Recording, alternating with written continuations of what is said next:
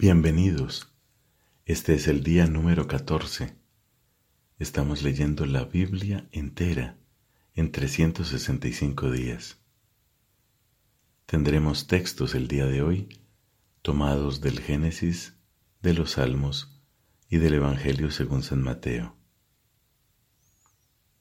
Pedimos la gracia del Espíritu Santo y la intercesión de tantos doctores de la Iglesia que se alimentaron en las páginas preciosas de la palabra divina. En el nombre del Padre y del Hijo y del Espíritu Santo. Amén. Génesis capítulo 20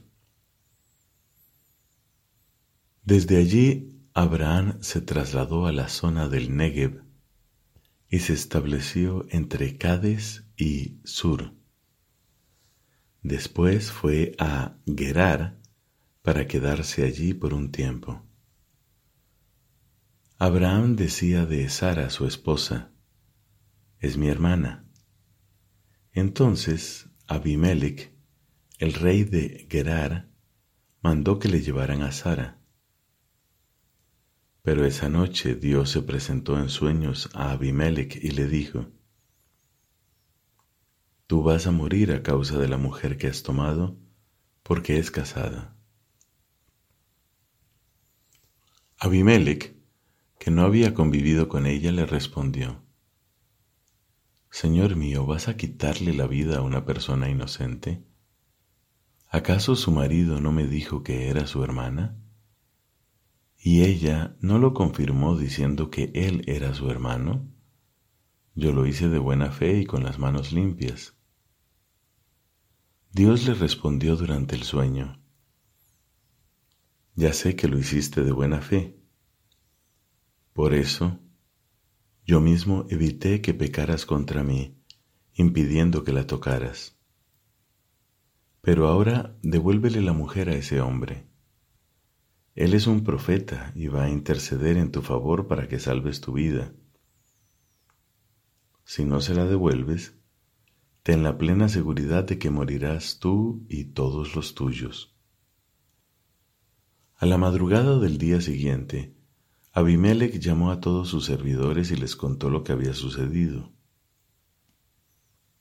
Y ellos sintieron un gran temor. Entonces Abimelech llamó a Abraham y le dijo, ¿Qué nos has hecho? ¿En qué te he ofendido para que nos expusieras a mí y a mi reino a cometer un pecado tan grave? Tú has hecho conmigo lo que no se debe.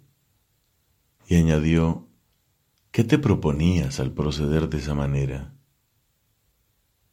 Abraham respondió, yo pensaba que seguramente en este lugar no había temor de Dios y que me matarían a causa de mi mujer. Por otra parte, ella es realmente mi hermana, hija de mi padre aunque no de mi madre, y se ha casado conmigo.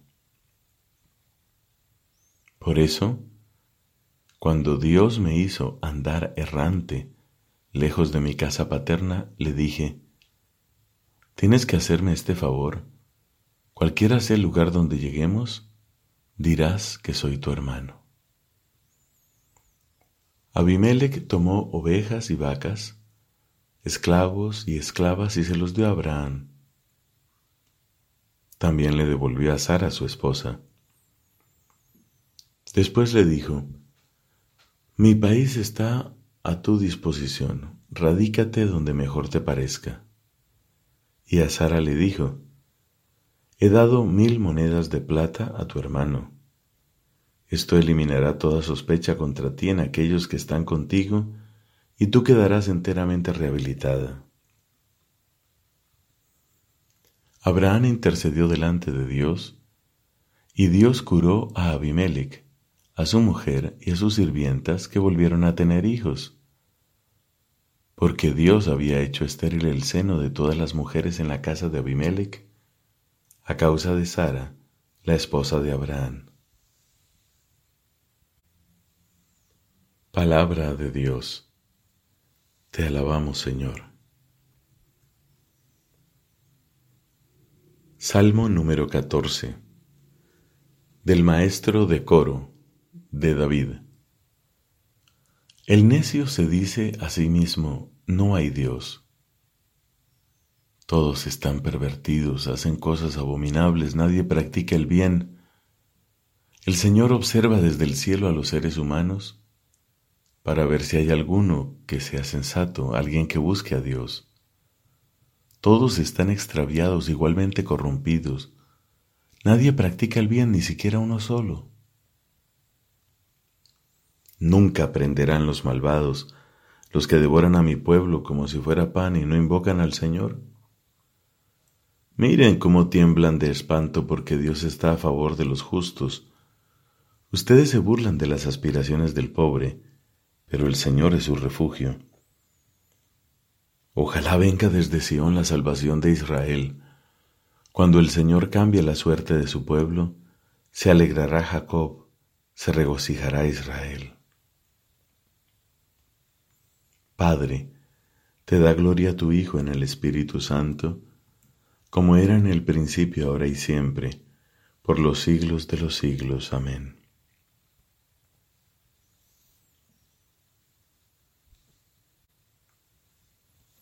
Del Evangelio según San Mateo, capítulo número 9. Jesús subió a la barca, atravesó el lago y regresó a su ciudad. Entonces le presentaron a un paralítico tendido en una camilla. Al ver la fe de esos hombres, Jesús dijo al paralítico, Ten confianza, hijo, tus pecados te son perdonados. Algunos escribas pensaron, este hombre blasfema. Jesús, leyendo sus pensamientos, les dijo, ¿por qué piensan mal?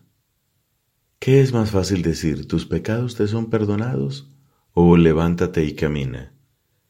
Para que ustedes sepan que el Hijo del Hombre tiene sobre la tierra el poder de perdonar los pecados, dijo al paralítico, levántate, toma tu camilla y vete a tu casa. Él se levantó y se fue a su casa. Al ver esto, la multitud quedó atemorizada y glorificaba a Dios por haber dado semejante poder a los hombres. Al irse de allí, Jesús vio a un hombre llamado Mateo, que estaba sentado a la mesa de recaudación de impuestos. Le dijo, Sígueme. Él se levantó y lo siguió. Mientras Jesús estaba comiendo en la casa, acudieron muchos publicanos y pecadores y se sentaron a comer con él y sus discípulos. Al ver esto, los fariseos dijeron a los, a los discípulos, ¿por qué su maestro come con publicanos y pecadores? Jesús, que había oído, respondió, No son los sanos los que tienen necesidad del médico, sino los enfermos.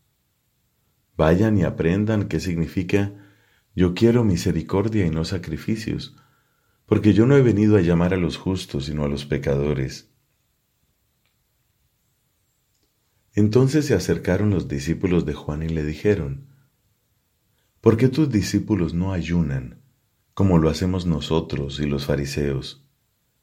Jesús les respondió, ¿acaso los amigos del esposo pueden estar tristes mientras el esposo está con ellos?